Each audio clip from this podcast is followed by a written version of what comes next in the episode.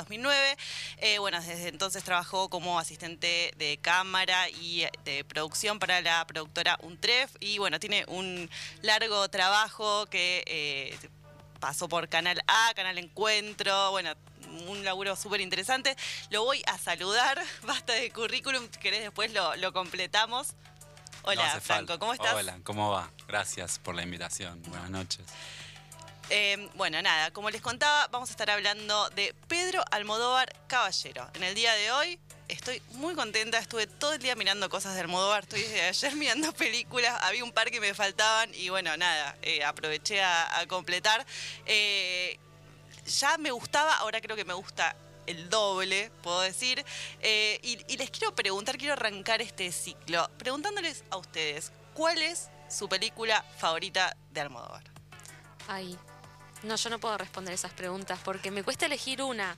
O sea, tengo distintos criterios. Tengo distintos criterios. Em, sí, la primera que vi, la vi cuando iba a séptimo grado, o sea, era muy chica, vi Hable con ella. Hable con ella. Y me acuerdo, ese fue mi primer encuentro con el cine, fue la primera vez que registré el apellido de un director porque dije, ¿qué es esto que acabo de ver? Me metió... Tiene cosas raras. Sí, pero aparte me metió la danza, me metió la música, me metió un montón de cosas en la cabeza y, o sea, tengo imágenes, no la volví a ver a la película y me acuerdo exactamente cómo estaba sentada, dónde la estaba mirando, o sea, me marcó. Em, me gustó mucho. ¿Te quedas con esa entonces? Sí, o sea, no es la preferida, pero sí la que más recuerdo. No, no puedo elegir. La consigna es la preferida, ya me, estás, me fallando en la consigna. Bueno, yo te dejo con esa. Entonces, vamos con Hable con ella. Franco. ¿Qué he hecho yo para merecer esto?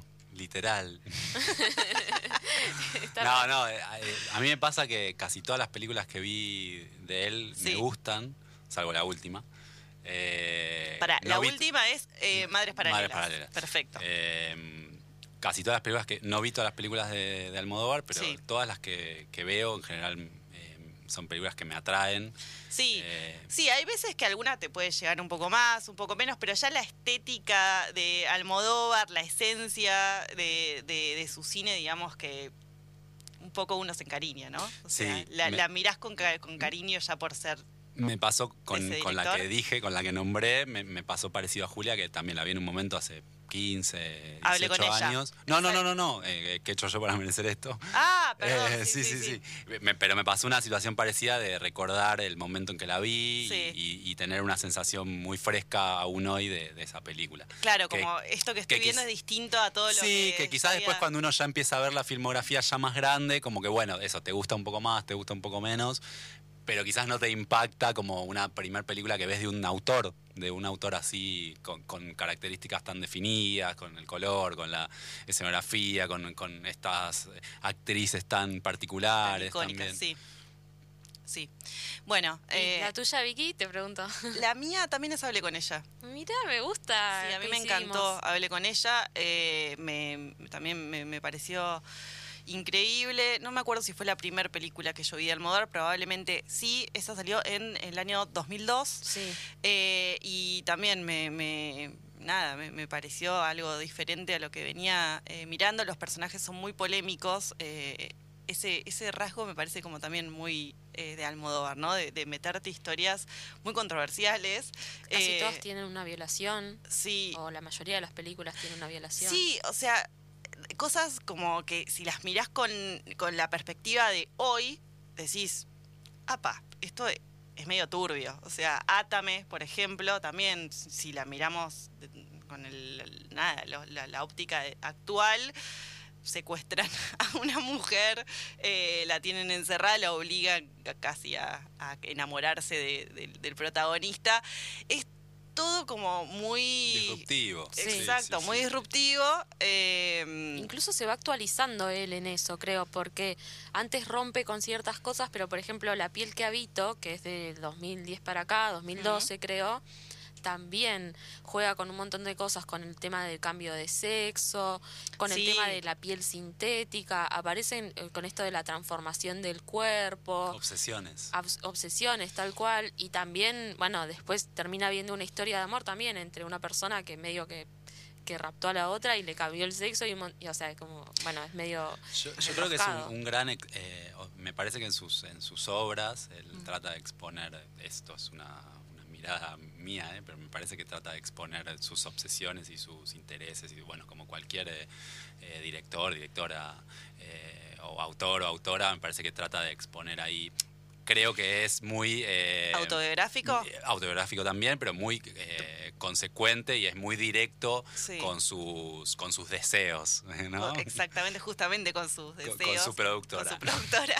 Eh, sí, comparto. Sí, me parece que lo mismo. yo lo ten- tengo un machete, sí, lo autobiográfico, me parece que Pero es no desde lo, no desde lo anecdótico, digamos, no desde el recrear su, su historia personal, sino desde las sensaciones. No, es para generar algo en el espectador de, Exacto. de, de raíz o, o- o para de interpelarte. Sí, eh, sí, el tema de la madre, que ya después lo vamos a abarcar porque es un- una línea como muy eh, persistente a lo largo de toda su, de toda su filmografía.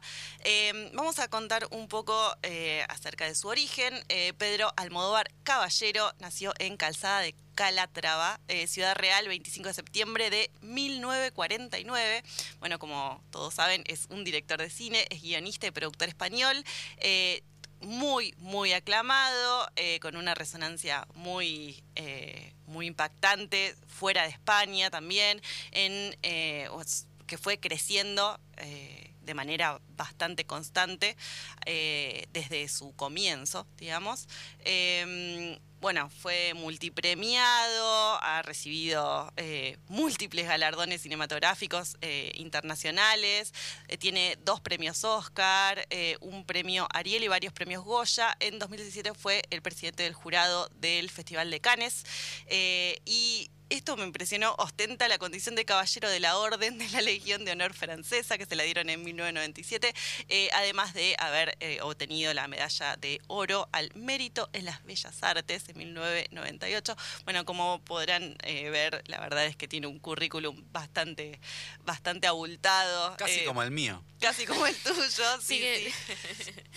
Él, eh, bueno, como decíamos, nació el 25 de septiembre del 49, eh, viene de una familia de, ah, bueno, su papá era arriero, eh, y, y algo eh, que, él cuenta en varias entrevistas es que su mamá, eh, que tuvo una presencia muy fuerte en su vida, le sabía leer y le leía las cartas que llegaban a las vecinas de- del pueblo y que eso eh, verla a su mamá interpretar esas cartas, que a veces nada, la- las actuaba y les metía como un poco de, de sustancia, digamos, eh, lo, lo marcó mucho después y fue como su, su punto de inflexión, digamos, su, su mm, nada, puntapié para después lo que iba a ser toda su, su, su amor al cine, digamos. Claro. Bueno, de Em, hecho en Dolor y Gloria aparece re- bien ret- retratado Estaba pensando esto. en eso, Sí, sí. está retratado ese- el, el tema con la locación. madre. Sí, Aparece la casa, digamos, en la que estaba él, como un amor de juventud también. De hecho, creo que ahí hay una escena con Antonio Banderas y eh, la, la madre eh, que le, le dice, eh, bueno, me tengo que ir a trabajar, eh, tengo que... que- Voy a, voy a estar un tiempo ausente y ella le dice, bueno, haz lo que tengas que hacer, pero por favor no me abandones. Dicen que es un diálogo que él eh, de alguna forma recrea eh, que tuvo con, con su madre. Eh, y sí, eh, esa, esa película puntualmente creo que está muy presente la, Sí, la es- relación con... Sí, de hecho, bueno, eh, la- eh, él cuando le hacen preguntas sobre esa película, cuenta que su madre, Francisca Caba- Caballero, Mm. falleció sin poder ver eh, la peli Todo sobre mi madre del 99. Y entonces ahí también está esa muerte como temprana y resonando en Dolor y Gloria. Mm. Y también él después dijo que, que, es, que esa peli para él resultó un proyecto que hablaba de la creación cinematográfica y teatral y de la imposibilidad de separar la creación de la propia vida. Entonces, hasta, bueno, en muchas cosas igual suyas aparece lo autobiográfico. Sí. En el 86 funda, eh, junto con su hermano Agustín, la compañía productora El Deseo, que recién eh, mencionábamos. Eh, y bueno, las primeras películas que hacen son eh, La Ley del Deseo, que sale en el 87, Mujeres al borde de un ataque de nervios, del 88, Átame eh, en el 90, Tacones Lejanos en el 91, eh, y, de, y tiene algunas creo que previas eh, que las empieza a hacer él después de que se compra una, una camarita trabajando, Una una Super Super 8, 8, eh, que se llama... Porque él, él- él inten- él va a Madrid. Folle, folle, folle, metim, Sí. o algo por el estilo era. Y después está la de las tipo las chicas superpoderosas, está Sí, Lucy. eh, Lu- sí, exacto. Es muy loco Ahora- esto que, que él va a Madrid, o sea, él, él nace en un pueblo y va a Madrid y quiere estudiar cine y la, la carrera de cine es la cierra el franquismo. Eh, y él, bueno, Claro. consigue trabajo de otra cosa y se compra una cámara. Sí. Eh, que digo, también como la- esas cuestiones de la vida te, te- igual lo, lo llevaron. O sea, estaba como destinado, ¿no? Sí, de sí, todas sí. maneras. Sí. Trabajaba creo que en un telecentro Ujú. Y ahorra y se compra, se compra como, como contaba Franco, una, una camarita, una Super 8 y ahí empieza a, a hacer cine con lo que tenía a mano, porque él dice eso, que hay que hacer cine con lo que uno tiene disponible. Y Eh, él tiene un montón de talento disponible. Porque Sí. la verdad. Y ahí empieza a hacer como un poco de, de cine eh, con esos rasgos de, de incorporar lo, lo marginal, ¿no? Lo trash, trash pop, ahí hay algunas cosas.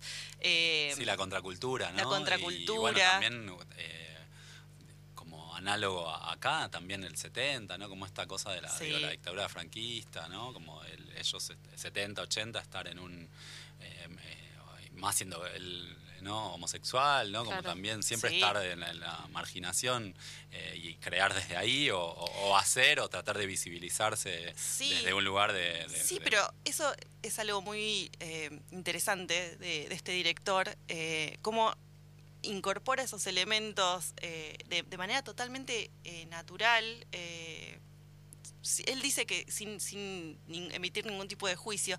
Y tenemos personajes como muy variados, nada, trans, curas, Sí, lo que pasa es que monjas, las creo- monjas que toman heroína. Es que yo creo que para mí la forma de contar que tiene hace que una cosa que otro director eh, quizás podría ser más, más raro, ¿no? Sí. más queer. Sí. Digo, él es como.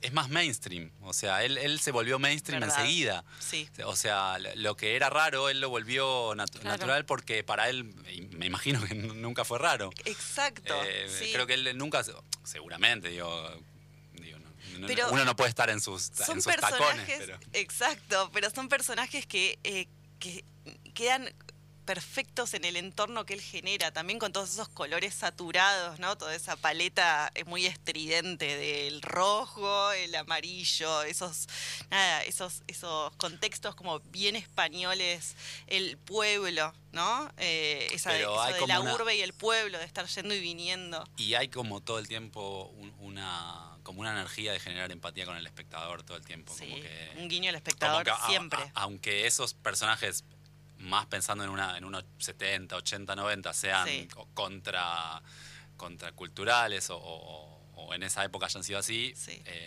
en- nunca lo son cuando uno ve el relato.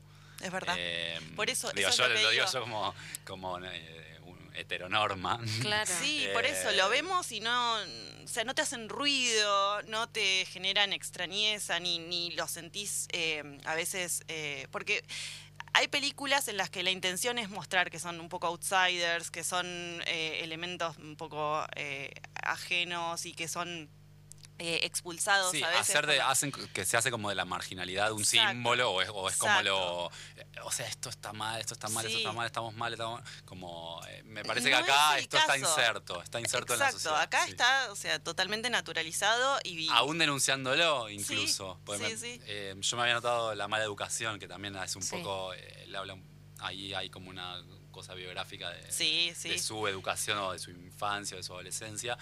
Y como que también siempre hay una cuestión de denunciar o de, o de visibilizar eh, para transformar también o para, eh, pa- para que el espectador, además de divertirse, pasarla bien, o también reflexione y, Sí, y es que tiene esta particularidad, tome ¿no? cuenta de, de- de una situación, ¿no? hay algunas películas que mechan lo, lo satírico, digamos que es no sabes por momentos si reírte o si decís, che, pero esto es re fuerte lo que me está mostrando, eh, no sé, o sea, como, como decía Julia, hay, violaciones, hay como cosas muy aberrantes en, algunas películas de Almodóvar, por no decir en casi todas, eh, y están como muy entrelazadas con, con esto que te digo, con lo satírico, con...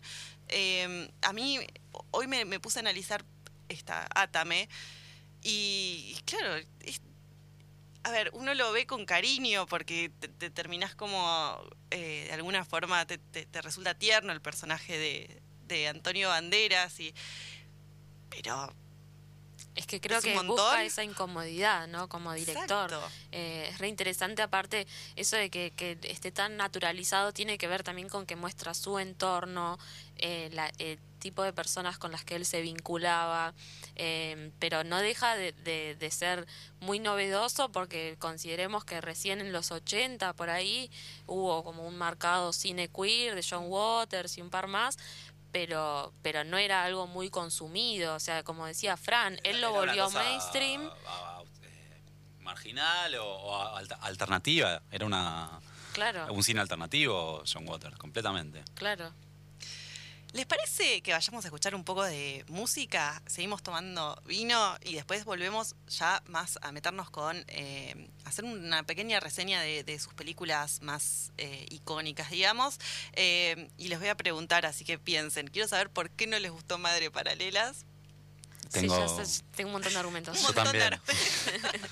a mí me gustó. Bueno, No, a mí no me disgustó tanto. Vamos a escuchar un temita.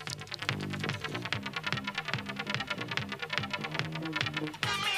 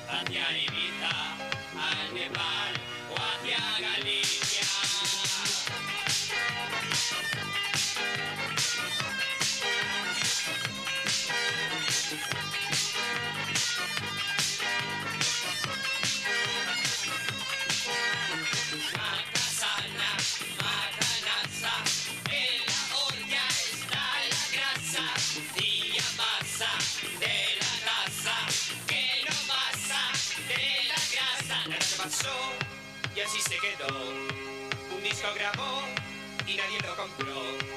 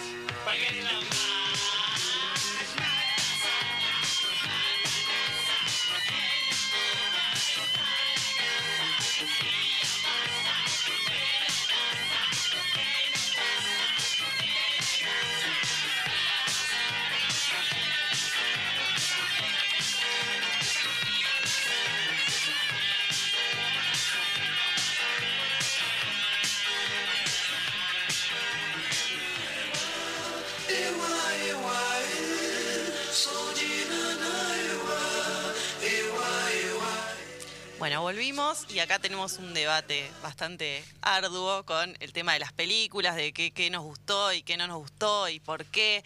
Eh, así que vamos a trasladar ese debate desde lo, de lo íntimo a lo, a lo público, acá en, los micrófonos de Radio Nacional y vamos a contar más o menos qué nos gustó y qué no nos gustó tanto de esta película, eh, la última, del director Pedro Almodóvar, llamada Madres Paralelas, eh, que está, está en Netflix. Está en Netflix y creo que Dolor y Gloria también. Va, subieron No, casi Dolor y. Gloria no está. Ah, ¿no está? No está, me parece, porque, Porque yo... subieron casi todas ahora. Subieron más, eh, pero no está Dolor y Gloria. Hay varias, está Tacones Lejanos, está eh, mm, eh, esta de, la, de, de las la de las monjas que dije recién, Entre Tinieblas, eh, después está Hable con ella. Hay varias, pero no está Dolor y Gloria porque eh, es la última que me falta ver a mí. Ah, no está. Tenés que verla, tenés que La verla. que- ver. Eh, Yo creo que fui dos veces a verla al cine. ¿Dos veces? Sí, me gustó mucho. Wow. ¿Sabes que el tema que estábamos escuchando eh, recién es eh, del mismísimo Almodóvar? ¿En serio? Sí, con McNamara, una banda que tuvieron en 1982, sacaron un único disco medio punk rock glam. El tema llamaba Satana S.A. y está muy bueno. Es muy buen disco. No le presté tanta atención. Ahora lo, voy bueno. a tener que volver a escuchar. Igual que el libro, eh, que voy a reconocer acá Sí, que ahora tampoco después lo voy a leí. contar porque está Lo vamos muy a bueno. contar Pati Difusa, ¿no? Pati Difusa, es tremendo. Bueno, pero ahora quiero que me respondan pros y contras de Madres Paralelas. Puntos Contras. flacos. Ah, empezaba a poner contras. Contra, no vi la paleta de colores de Almodóvar. O sea, es la única película que si vos me la ponés, no reconozco que es de él. Pará, yo soy, como recién decía, eh, soy medio fan de las cocinas de, de Almodóvar, que son tienen como... Hay, hay como- cocinas. Y, Sí, sí, hay hay- cocinas. y ahí está la cocina. No, yo no. no me a mí me parece que. A mí le falta Almodóvar al hay- hay- guion, le falta a la, pe- a la música. A mí me parece que es, falta es mucho a- más grave Y- el, el problemas ver. de o, o- De guion. o un, o un guion no tan sólido como otros que, que, la, que el color o que, o que ese arte que, que siempre lo, lo- y él, él inunda a su película. Me parece que eso está. Me parece que lo que no está es, es la historia tan resuelta como otras. O quizás es una, his- una historia que se diversifica mucho o que trata de tocar demasiados temas. Sí. ¿no? Eh, Abre muchos hilos. Me parece que sí.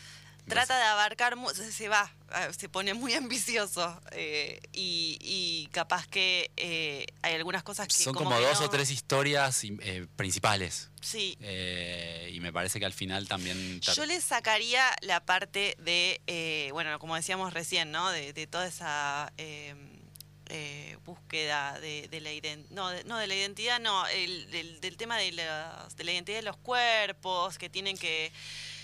Es que justo ese, ese tema se supone que es como el más sólido que quiere trabajar, pero para mí lo no, trabaja para mí el con más mucha sólido es el, el otro, el de las, el de las madres. Bueno, pero de fondo está toda esta cuestión y de, Bueno, yo ese de la lo- apropiación lo de corro. bebés y un montón de cosas. Eso está tocado de manera liviana. Eso y, está tocado de y- manera y muy sobre liviana. todo eh, eh, en un segmento muy cortito al final. Eso Claro, es como eso que hay es una raro. mención y vos decís, ¿qué? Después me pareció, a- para mi gusto, muy como medio pajera también. Uh, Me pareció así. Y en eso como medio parecido a Vicky Cristina Barcelona, ¿viste? Como que Mm. decís, eh, en definitiva, ¿qué está queriendo mostrar? No, a mí Floja. no, no.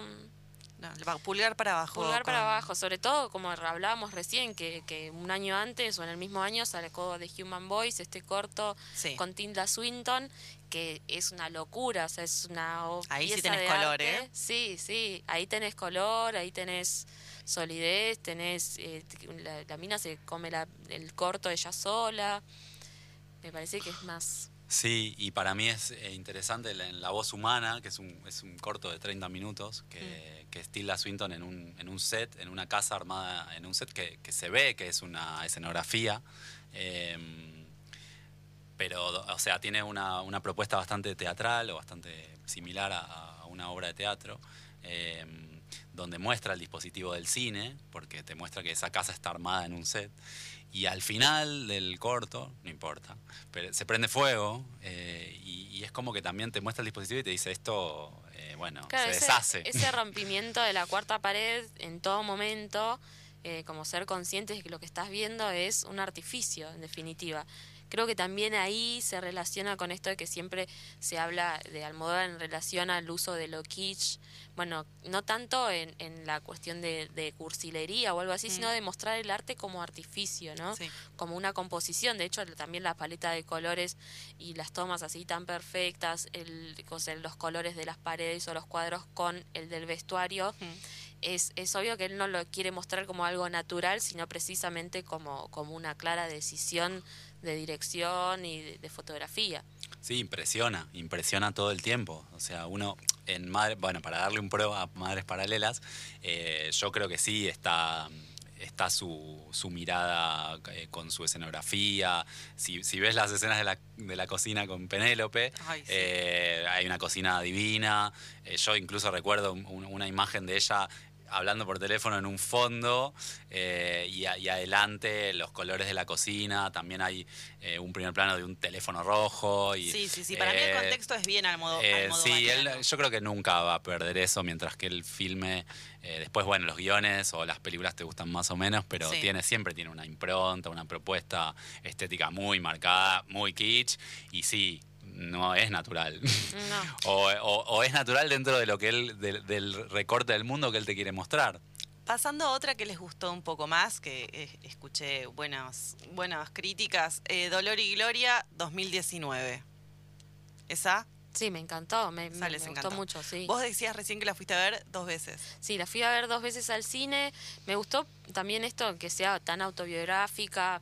De, de hecho, como también habla de, de- de un creador que, es, que, que ante una crisis artística se refugia entre el arte, la literatura y, y la medicación.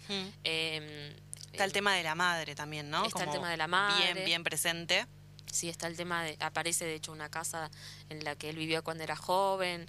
Eh, sí, es- sí, me gustó. Hay mucho amor en esa casa. Mm, sí. es, eh, es muy eh, es muy sensible, o sea, tiene una sensibilidad porque uno puede, yo creo que cuando vos, eh, Julia, en un momento, hace un rato hablabas de esto de que de, de ser autobiográfico, ¿no? El director, ser autobiográfico, la directora.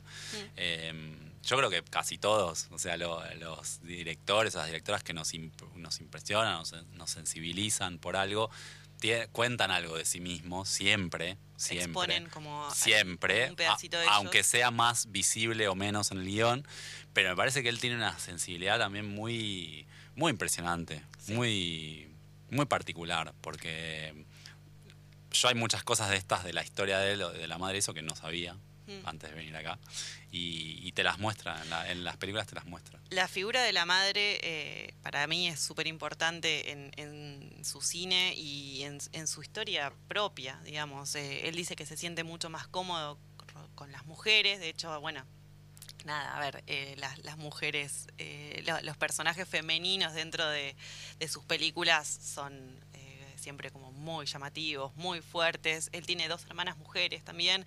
eh, y bueno, nada, eh, se nota que se siente muy cómodo rodeado de, mujeres. Eh, igual también creo que hay personajes masculinos dentro de, de su, de sus de sus pelis que, que también son bastante arquetípicos, ¿no? Un poco, ¿no? Sí, sí, sí, totalmente. Eh, hay algo en, en el texto que, que- que me mandaste, había algo de que como que el, el- el hombre está, es siempre débil, o hay algo de, ¿no? Como el, el- Menos en Hable con ella. claro. Eh, Que creo que él después de esa dijo, bueno, a ver, querían personajes masculinos, Mm. acá tienen. Bueno, justo estaba viendo acá la, la reseña de La piel que habito, eh, esta que también está protagonizada por eh, Antonio Banderas, que salió en el 2011, 2012, perdón. Eh, y, y bueno, ahí, ahí tenemos como un personaje masculino bastante protagónico, muy muy importante a diferencia de eh, otras. Turbio. Sí, sí, Sí, sí. sí, sí. Eh, que tenemos a Penélope, a Carmen Maura, siempre como Y lo que me llama la acaparando atención, a la de esa atención, ¿no? es que el personaje principal, como, como que en casi, en casi todas siempre hay una cuestión con lo artístico. Y Mm. en este es como de las ciencias el personaje. Y está toda esta cuestión que es casi como de ciencia ficción, ¿no? Para mí es como bastante diferente al resto Re del diferente. cine de él. eh, sí, quizás es un mecanismo para incorporar lo macabro, ¿no? Sí. Como, como digo, la, la ciencia que transforma, ¿no? El- Claro. Que puede transformar el cuerpo. Pero hasta en eso, digamos, eh, él está hablando en el 2011 de, de, de eso, de cambios de sexo en una película que recién, no sé, ahora capaz que lo hablamos con mayor naturalidad. Sí. Eh, hasta en eso es un adelantado y, y un queer, por así decirlo, porque no es- está de fondo también esto de, de- del cuerpo así como, como digamos, mm, la- el que se borra el lo- el límite entre lo masculino y lo femenino. Antes fueron las Wachowski con Matrix 1999. Ah, bueno, claro. sí, querés. sí, No, 13 años antes. es verdad. Sí, que, se, que se cambiaron. Ahora ya las dos se cambiaron. Pero ya hay ahí una, Sí. hay una lectura ahí. de- Bueno, y después también hay otro, eh, un músico, Peo Rich, también tiene un cambio de sexo hace mucho tiempo, eh, pero recién ahora, por ejemplo, Caja Negra sacó un libro al respecto, pero tampoco estaba muy, muy visibilizado. Em, bueno, volviendo a, a la piel que, que habito, eh, es, es muy loco porque la mirás y decís, ¿qué es esto? ¿Qué estoy mirando? Y, y de repente como que es una gran capacidad que creo que tiene Almodóvar. Logra que funcione, ¿no? Ah, cierra Esa todo, historia sí. que decís, "What?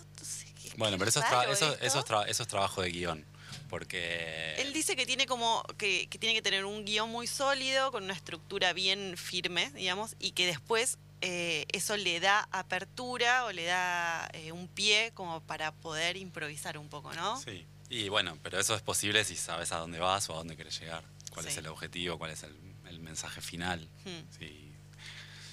Evidentemente él lo tiene muy claro. En casi todos los. La- las obras, salvo en la última. Sí.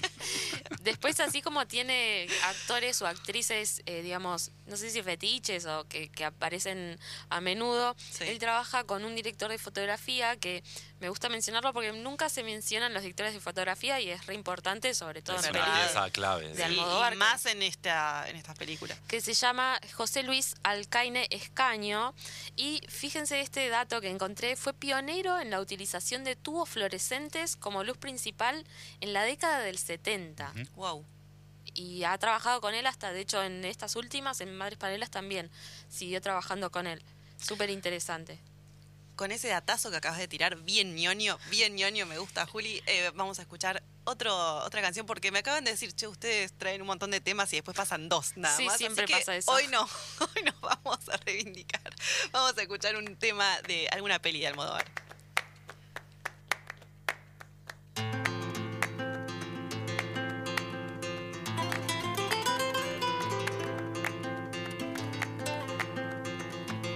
Yo adivino el parpadeo de las luces que a lo lejos van marcando mi retorno. Son las mismas que alumbraron con su pálido reflejo juntas horas de dolor. Y aunque no quise el regreso, siempre se vuelve al primer amor. La vieja calle donde le codijo, tuya es su vida, tuyo es su querer. Bajo el volón, mirar de las estrellas que con indiferencia hoy me ven volver, volver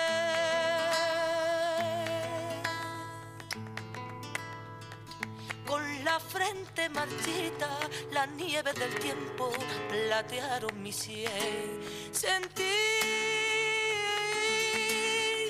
que es un soplo la vida, que 20 años no es nada, que febril la mirada, honrante en la sombra, te busca y te logra vivir con el alma aferrada a un dulce recuerdo que lloro otra vez.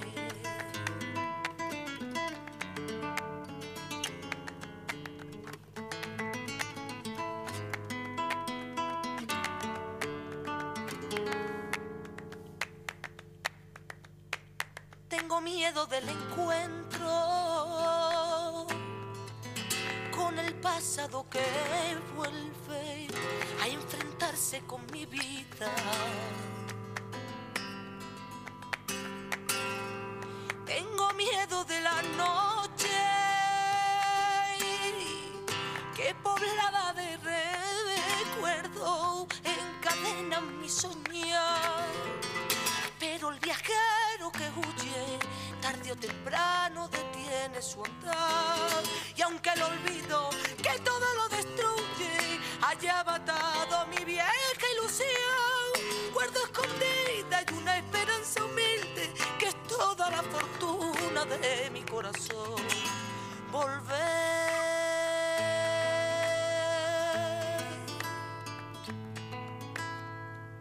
Con la frente marchita, la nieve del tiempo platearon mi sien. Sentir que es un soplo la vida, que 20 años no es nada, que febril la mirada y errante en la sombra te busca y te nombra vivir con el alma aferrada a un dulce recuerdo que lloro otra vez.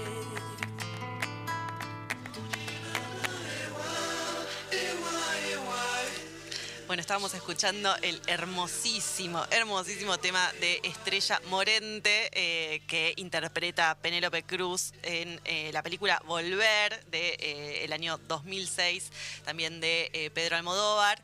Eh, me encanta, me encanta esa escena, me encanta esta interpretación de la canción Volver. Eh, justo la volví a ver ayer, la película. Qué linda, qué linda que es, me parece una gran película de, de él. Eh, Penélope Cruz. No, no tengo palabras, Sí, es divina. es una cosa de locos. Eh, me, me encanta, me encanta cómo actúa. eh, y bueno, ahí hace como una especie de playback con esta canción. eh, y, y nada, queda, queda muy hermoso. Vol- Volver es la película que, que arranca con todo un traveling en el cementerio. ¿No? arranca con un ¿Te traveling en el cementerio. Porque tengo muy mala memoria, y Sí. me- pero siempre me acuerdo algún fragmento. No, no, no, Creo es que- esa, es esa, exactamente. Eh, y decíamos recién como eh, cada película tiene ¿no? un tema musical bastante eh, Característico. característico. Atame decía que tiene el tema Resistiré, que lo cantan en el auto ahí a, a todo pulmón. En Hable con ella tenemos a- al, al hermoso Caetano Veloso cantando Cucurru, Cucú Paloma, eh, que eh, nada, me- de- después de que vi eso, eh, me hice fan incondicional de Caetano. También Eh, reivindica mucho a Chabela Vargas. Sí, de hecho hay A un, los doc- mejores. hay un documental mejores. de, de Almodóvar en el que cuentan, o de, no me acuerdo si, creo que es de, de- o de Chabela Vargas, eh, que creo que también está en Netflix, que recién hablábamos Ah, de sí, eso. de Chabela está. Claro, que muestran cómo Almodóvar de alguna forma le, le da una, Un empuje. un empuje enorme a, a Chabela y la vuelve a poner en escena después de que había estado eh, medio en las sombras durante eh, casi 10 años eh, y él es el que la reivindica y la vuelve a poner eh, en, en nada, en, en la boca de todos eh, y que tienen una relación muy íntima y muy hermosa los dos. Mira. ¿Sabes que hay un dato también así ñoño que encontré por ahí eh, para el- buscando para el programa que estuve mirando y es increíble. Es un libro que sacó Pablo Burati, que él era, eh, digamos, el encargado de hacer los storyboards de Almodóvar. Entonces, hay algunos storyboards en este libro que Qué es súper, súper interesante, sobre todo de las últimas películas. Eh, están los guiones gráficos de Los Abrazos Rotos, La piel que habito, Los amantes pasajeros, Dolor y Gloria y La voz humana.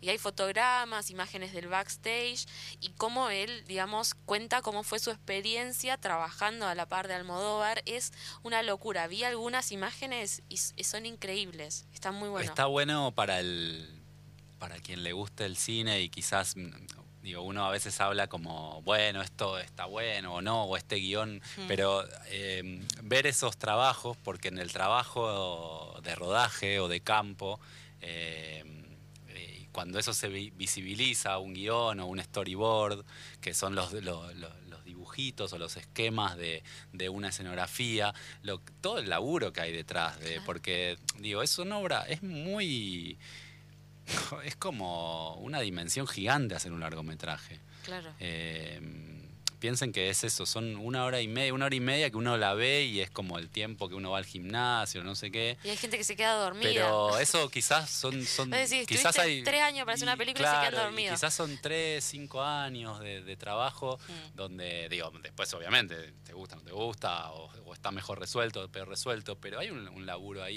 y, y en estas películas donde está tan cuidado el, eh, el arte, la fotografía, el sonido, lo actoral.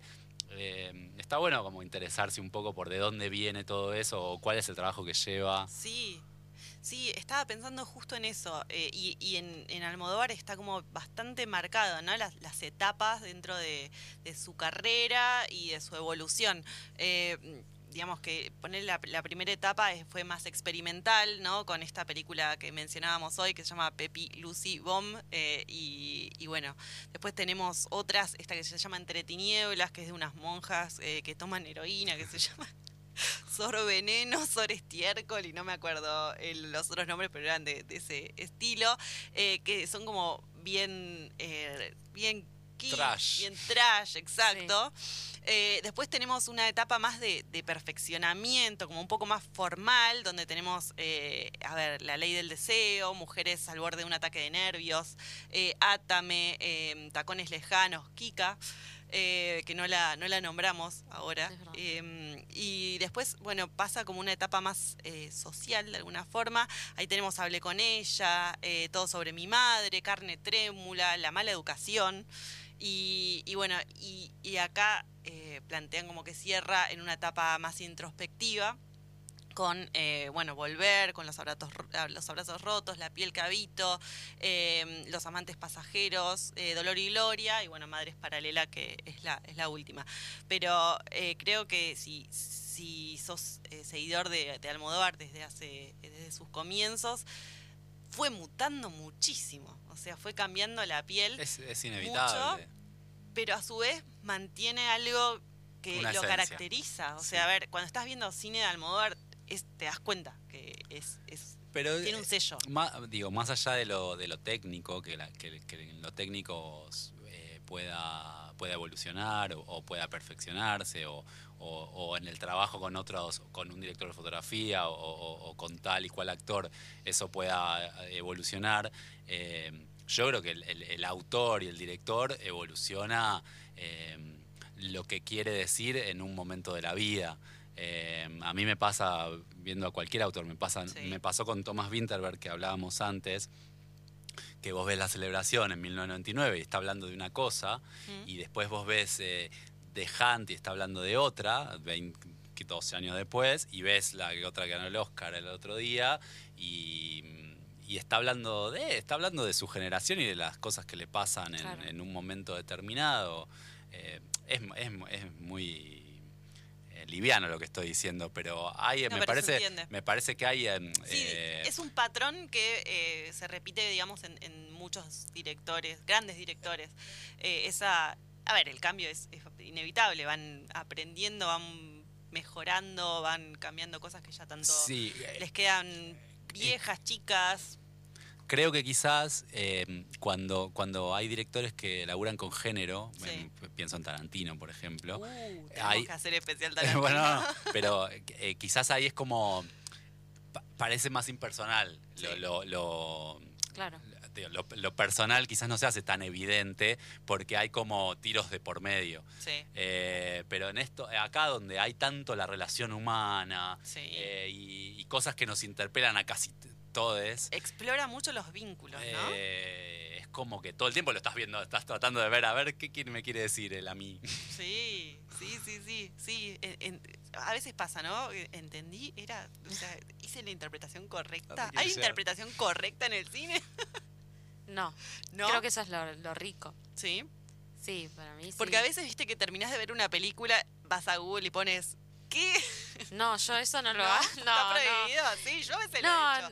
no, Vas ¿sabes qué buscas, antes ¿Qué hacía? quiso decir O- o el final leía- de tal película? No, o leía capaz tipo críticas en Film Affinity y eso, y era como, no, pero yo no quiero, no, no pienso, no, No, te pensé gusta eso. que te Claro, es que- sugestionen No. y que Es te que lo que acabo de decir también es un morbo propio, de creer Claro. que Winterberg habla de lo, de lo que le pasa a Claro. él y nada que ver. Claro.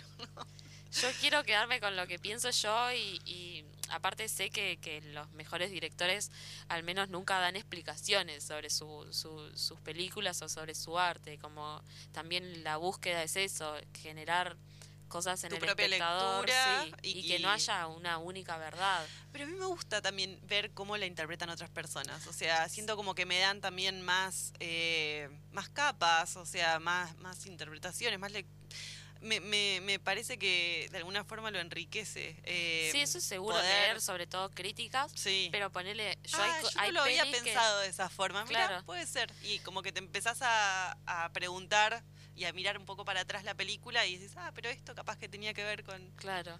Igual también disfruto mucho la duda y, y quedar perdida después de ver una película. Decir, uy, a ver. Como, mejor. Sí, me- eh, creo que esas son las que más me gustan. Como digo, che, me encantó, pero no entendí un carajo. Me parece que la, Como- la- la ambigüedad es, es lo... Lo interesante, y es, lo valioso. es- y es un, un aparato que tiene el cine eh, bastante... Bueno, el cine, también la literatura, también...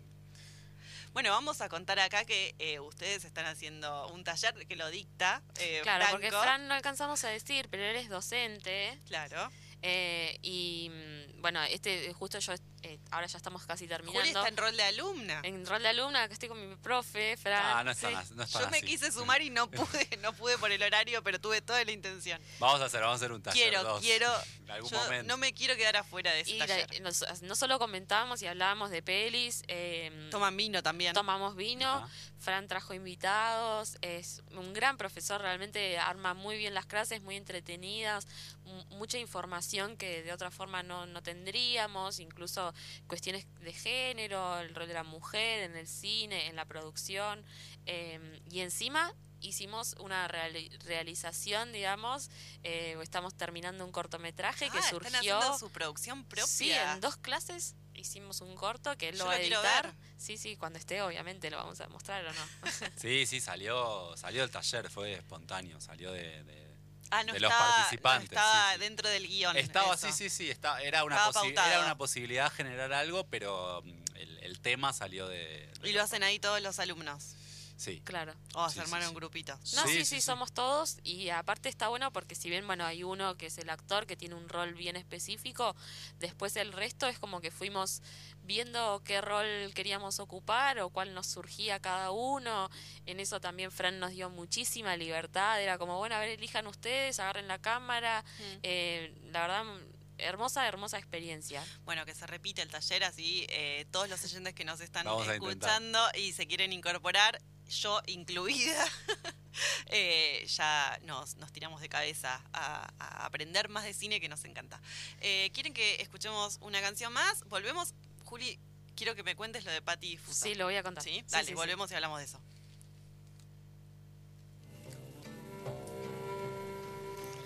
Dicen que por las noches no más se le iba en puro llorar.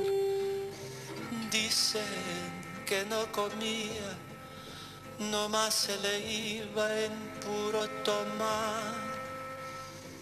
Juran que el mismo cielo se estremecía al oír su llanto. Cómo sufría por ella, que hasta en su muerte la fue llamando. Ay, ay, ay, ay, ay.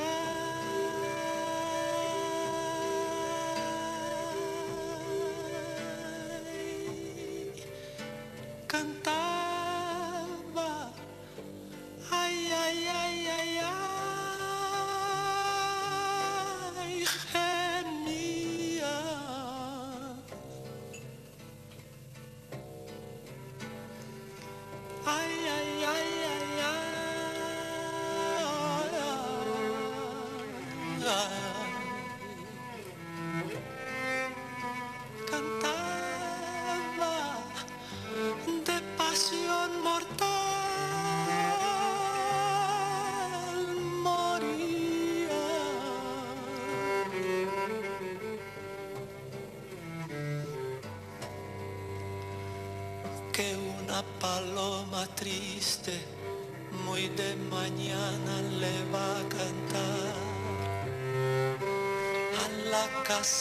sola con sus puertitas de par en par. Juran que esa paloma no es otra cosa más que su alma. Que todavía la espera a que regrese la desdichada.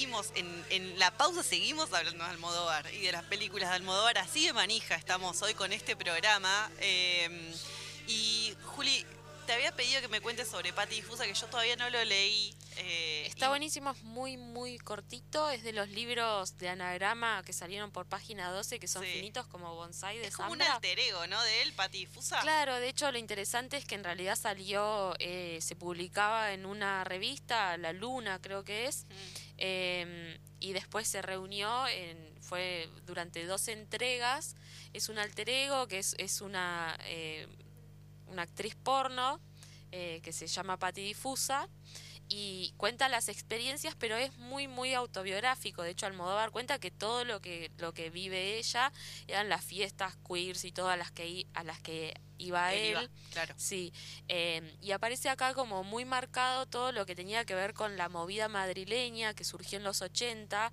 que está atravesado por el trash, el punk, el glam, el camp, que el camp no dije nada, pero bueno, eh, leí para el programa un textito de Susan Sontag muy interesante sobre, que es de los 60 creo, Sí, justo lo sobre- estaba mirando. sobre el, sobre el tema de- del camp y es básicamente esto, ¿no? De, de la, esteli- la estetización o estilización de, de- de la imagen. Yo solo vi en estética del cine en una materia en Mirá. la universidad, pero no me acuerdo nada, así que está bueno escuchar. Está bueno escucharlo. No, y más que nada, bueno, es es súper interesante este Pati Difusa, es como que está entre el sexo, las drogas, eh, tiene otras amigas, am- amistades travestis, eh, disfruta mucho de su cuerpo. Y es hay, una ejemplo- novela de ficción escrita por Pedro Almodóvar. No, en realidad no es una novela, es como si fuera el diario íntimo de Pati diario íntimo, De Pati, que es su alter ego, Su exacto. alter ego. Sí, Me y gusta- cuenta cosas como, por ejemplo, eh, no es de buen gusto con los caballeros demostrarles que detrás de un aspecto de perfecta muñeca tipo Barbie Superstar se esconde un cerebro privilegiado. Me encanta. Es como una sexy inteligente, ¿entendés? Y que, y, y- y que en realidad lo que levanta, lo, realza cosas de, la mujer que no están tan bien vistas en la mujer, ¿no? Entonces, por ejemplo, dice, soy Patti Difusi y represento ese tipo de mujeres que no temen ser ordinarias cuando llega el momento. Como que ella se la banca. Y después también aparece el tema de la violación y Mm. es muy fuerte porque ella está todo el tiempo eh, como esto, queriendo agradar, ¿no? Mm. Queriendo cumplir este rol de, de mujer que cae bien, hasta el punto de decir, llovía, una vez en la calle pensé, al menos cuando me violaron no llovía.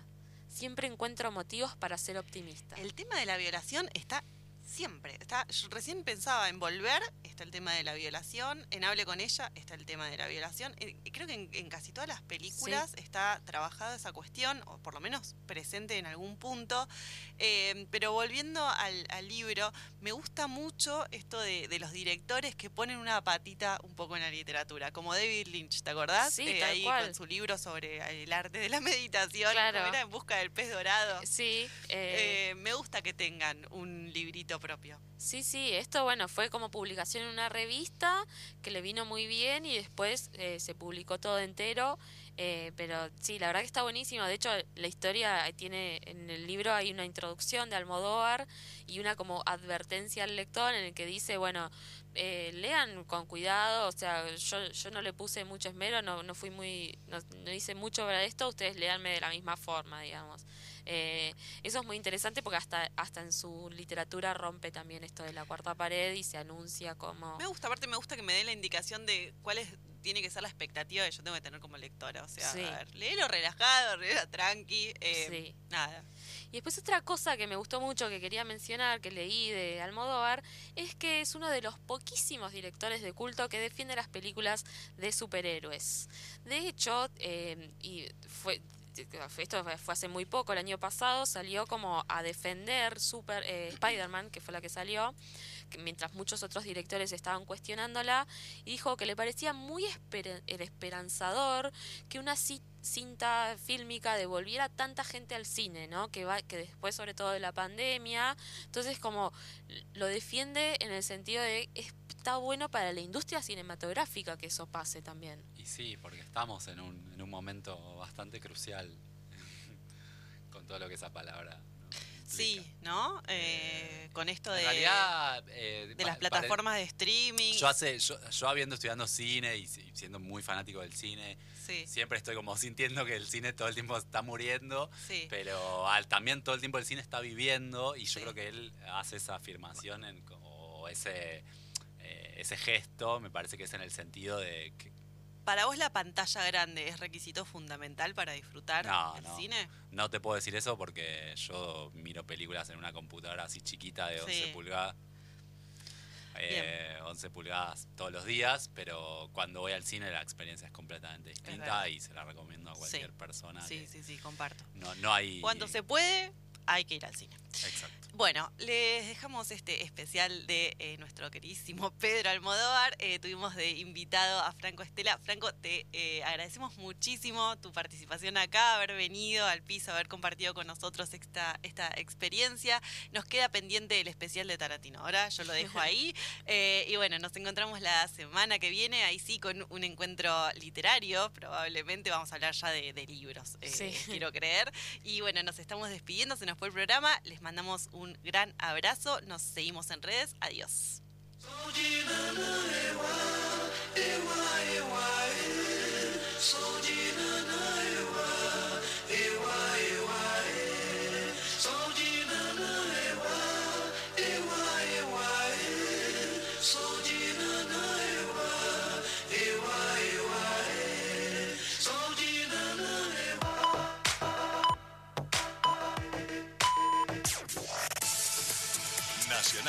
El país en una sola radio. En la República Argentina es la hora 22. Argentina comenzó a resolver el tema de la deuda y ahora el foco es invertir en energía. Así lo aseguró el ministro Martín Guzmán tras reunirse en Washington con el subsecretario de Energía de los Estados Unidos, David Turk. Más tarde mantuvo un encuentro similar con el representante por Alemania en el BID, con quien se avanzó en la agenda de cooperación económica bilateral, con especial énfasis en el área de la energía. Guzmán, recordemos, participó de manera virtual del lanzamiento del gasoducto troncal desde Vaca Muerta, un acto que encabezó el presidente de la Nación, varios gobernadores y el titular de IPF. Advierten que la reforma a la ley de alquileres debe contemplar la situación de los jóvenes. Federico Rouco, miembro del Centro de Investigación de Temas Urbanos y de Vivienda, destacó la necesidad de que la nueva normativa contemple la situación de los jóvenes en la Argentina. Lo escuchamos. El problema es que hoy ya no hay más tiempo. Es momento de dar una solución integral que vaya quizás más allá de dos artículos y que vea cómo hacemos para las cosas que en aquel momento, por necesidad, por la premura, por el momento, bueno, hoy encontrémosle una solución integral a eso. Y no hay más tiempo porque hoy un tercio de los jóvenes del país no logra emanciparse. Hoy principales ciudades del país el 75% de los, de los hogares a cargo de un joven alquilan. Y los jóvenes somos además la generación que se encontró con los créditos UBA sin haber podido ahorrar. Entonces ni siquiera tuvimos esa opción. Somos una generación que en general no tuvo opciones.